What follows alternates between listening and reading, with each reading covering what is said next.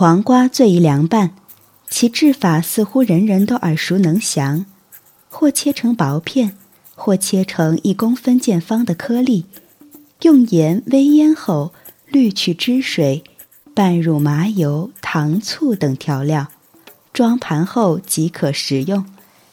喜欢口味重些的食客，还可酌情加入辣油蒜泥之类。如食前有时间再冰镇一下，效果自然更好。至于味道如何，古人早已给出了答案。如郑玉《百字令》词称：“金缕冷碧，七香盈齿。”李东阳诗称：“玉盘秋露水晶寒，冰齿余香绝未残。”而套用菜谱食单一类的话来说，这道菜的特点是脆嫩凉爽，清香可口，煎汁所费甚微，称得上是时下蔬食中价廉物美的一个典范。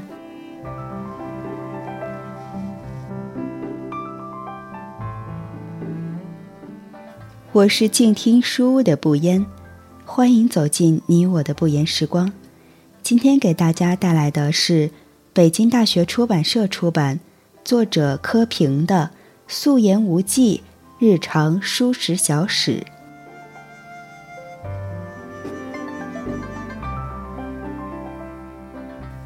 黄瓜脸上。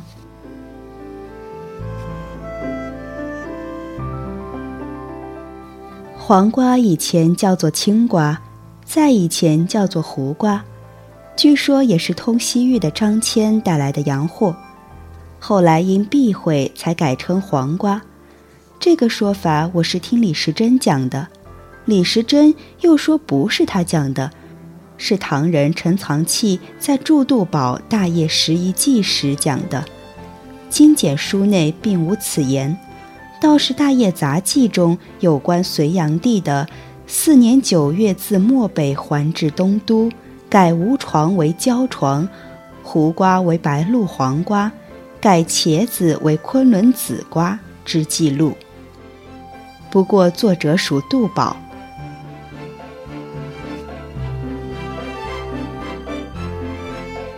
四库本说服，又作南宋刘义庆，也弄不清这中间到底谁说了谎话。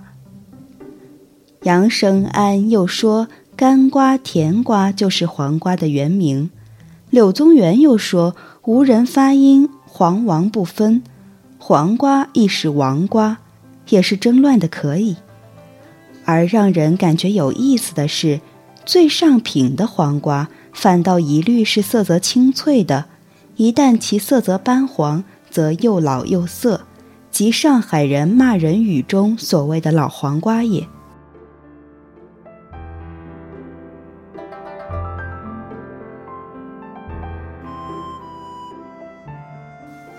尽管史家们口径统一，言之凿凿，说黄瓜原名胡瓜，至隋时有黄瓜之名，但没想到此物平时不读书不学习，目无法纪，胡作非为，公然越过隋朝，流窜到了汉晋时代，尤以北朝后魏为最，整个国家就像是个黄瓜的营销中心，人人喜食。俨然有国瓜之目。魏书记秦州汉阳郡有黄瓜县，想必县长也是由黄瓜担任。右北史卷七天宝五年条下，夏四月如如寇四周，丁乙地自晋阳讨之，夜宿黄瓜堆。就是说睡觉时也要吃的。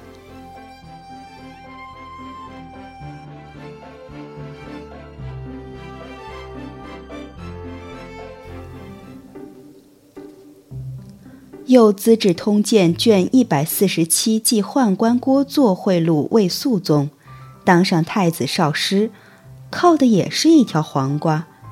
时人谓之“陶公仆射黄瓜少师”。幸亏这个“瓜”字为四库管程及时发现，断然采取措施，增贬为瓢，改作黄瓜瓢师，避免了一场重大历史事故发生。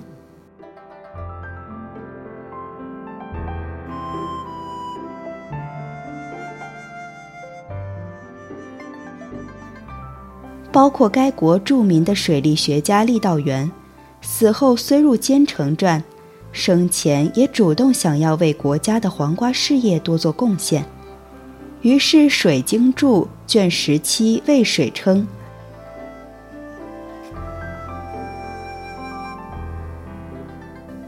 借水又东，黄瓜水注之，其水发源黄瓜溪谷，东流径黄瓜县北。”右东清溪白水左右夹住，右东北大汉谷水南出汉溪，利见北流，泉溪尾漾，同注黄瓜水，黄瓜水右东北立赤谷，咸归于界水，水虽然转一圈又回到了原地，河却多出了五六条。著书是极辛苦的事，费心费力之余，案头黄瓜想必一定也没有少吃。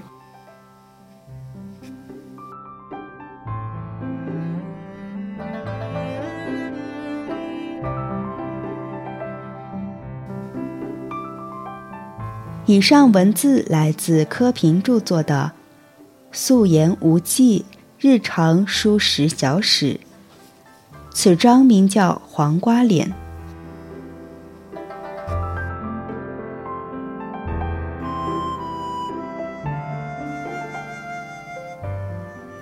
感谢您的聆听，我是静听书屋的不言。如果你喜欢我的节目，可以在微信公众号搜索“我们的不言时光”，或是在节目单中搜索“不言时光”。我们下期再见。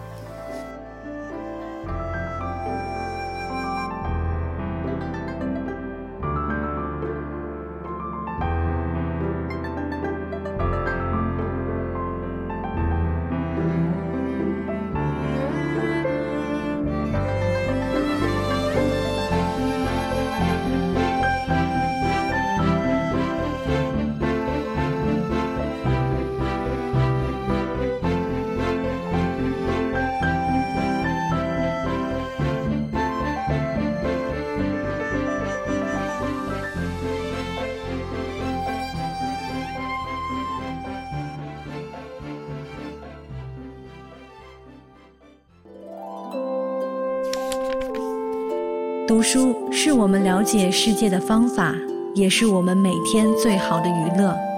每读一本书，都是一次修行。静听书屋，陪你在每一段向往阅读的路上。